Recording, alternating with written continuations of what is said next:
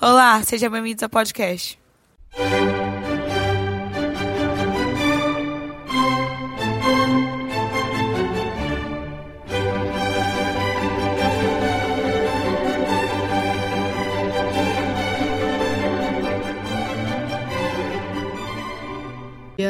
Eu sou Juliana Matos Lavra. Atualmente eu sou professora de inglês no ensino médio e atuo na coordenação de inglês dos segmentos do Colégio Dom Bosco. Tenho formação em letras, licenciatura pela Universidade Federal do Maranhão e sou mestre em letras também pela Universidade Federal do Maranhão. Tenho envolvimento com a sala de aula, com coordenação pedagógica e com pesquisa ainda, pesquisa acadêmica relacionada à análise do discurso e identidade local. Tá bom. Então, Juliana, muito obrigado por nos dar essa entrevista. E agora vamos para as perguntas. É, você sempre teve vontade de dar aula ou teve dúvida entre fazer um bacharelado? Eu tive sempre certeza de que eu seria professora, mas a partir do momento que eu entrei no mestrado e tive contato maior com a pesquisa acadêmica, eu tive é, é, uma pretensão de continuar com pesquisas, mas sem deixar a sala de aula, e é o que eu tenho feito até hoje. Tá. E é possível verificar que a situação dos professores no Brasil é um pouco desfavorável. O que você tem a dizer sobre isso e como melhorar essa situação? É uma questão histórica. O Brasil historicamente não valorizou né, o papel dos professores, não valorizou a formação dos professores.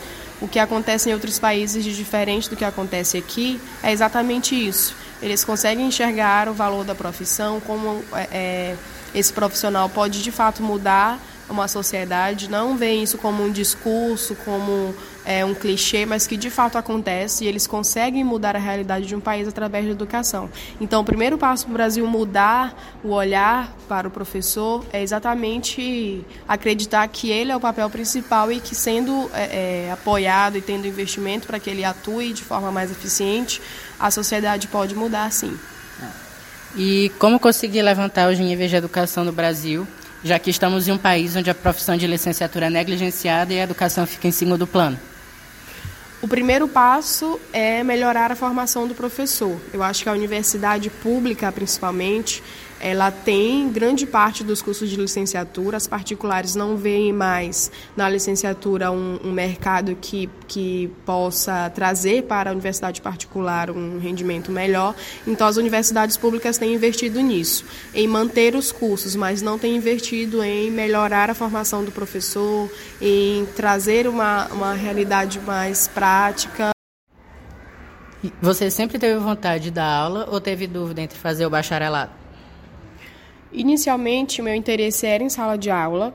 É, a partir do momento que eu tive contato com a pesquisa científica no meio acadêmico, eu tendi um pouco mais para pesquisa e deixei a sala de aula um pouquinho em segundo plano, mas depois do mestrado, quando a gente de fato tem contato com uma pesquisa mais aprofundada, mais esquematizada, é, eu pensei em conseguir aliar os dois, em conciliar os dois, e eu mantenho isso até hoje. Sala de aula, com, claro, um foco um pouco maior, mas a pesquisa acadêmica continua ainda acontecendo. É possível verificar que a situação dos professores no Brasil é um pouco desfavorável.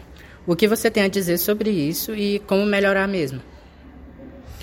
Bom, a profissão no Brasil é desfavorável, o quadro em geral historicamente, porque o Brasil não, não foi um país que se desenvolveu pensando é, é, em melhorar sua realidade através da educação, então os professores não são valorizados. Esse é um discurso comum, mas que reflete de fato a realidade. É, e eu penso que essa é a única forma de melhorar de fato. É, pensar nos investimentos, pensar na, na educação pública, saúde pública, mentira, corta. Pode tá continuar, a gente, a gente, vocês editam? Uhum. Tá pensar na educação pública é, é, o único caminho porque é a maior parte da população brasileira, é o que a maior parte da brasileira, maior parte da população brasileira tem acesso. Então, é para mim é o único caminho. E como levantar os níveis de educação no Brasil, já que estamos em um país onde a profissão de licenciatura é negligenciada e a educação fica em segundo plano? Bom, a educação fica em segundo plano desde a formação do professor. Então, eu penso que as universidades públicas, que são de fato é, é, o berço da formação do professor, da grande parte dos professores do Brasil, é, precisa de uma atenção, precisa de um investimento, não no sentido estrutural em si, físico, mas é, melhorar a educação do professor lá na formação. Então, o professor precisa sair da universidade diferente hoje. O professor que sai de lá não atende mais a necessidade da educação atual. Então, esse é o primeiro passo para melhorar a educação de forma geral, a formação. E depois nós temos a questão de fato física e estrutural das escolas de ensino básico, que são onde os meninos aprendem de fato o que é importante para eles para o resto da vida, mas que saem de lá com o mínimo possível é, é aprendido. E qual seria o estímulo diário para dar aula e ter criatividade para elaborar atividades novas? Eu acho que o estímulo é sempre o aprendizado do aluno. Então, a, a, o foco do professor será sempre esse. Se ele experimentou, se ele testou o método e ele viu que não funcionou, ele tem a obrigação ética de procurar meios diferentes para que esse aluno aprenda.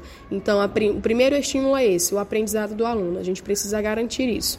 O segundo é a realização do professor enquanto profissional. Então, se ele se sente bem inovando, se ele se sente bem profissionalmente, é, trazendo coisas diferentes para os alunos, ele vai cada vez vez fazendo trabalho melhor.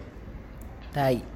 Para finalizar, quais são os obstáculos enfrentados todos os dias é, pelos professores em relação à infraestrutura escolar ou à falta de verba para a educação? É um problema grave. Né? Nós vemos que ah, os pilares do Brasil sofrem com isso, a educação e a saúde principalmente. Então, diariamente nós temos problemas nas escolas públicas é, é, básicos, como falta de água, falta de material para os professores, e isso impacta diretamente na relação do professor com sua profissão, do aluno com a escola, e a evasão escolar mostra isso, como eles não se interessam por esse contexto tão importante da vida deles. Uh, fora isso, claro, nós temos a desvalorização do professor, o salário que não é compatível com todas as suas funções, com suas atribuições e principalmente com a sua relevância para a formação da sociedade. Gente, muito obrigado pela atenção de vocês. Esse foi mais uma entrevista no nosso projeto ExpoCast. Muito obrigado.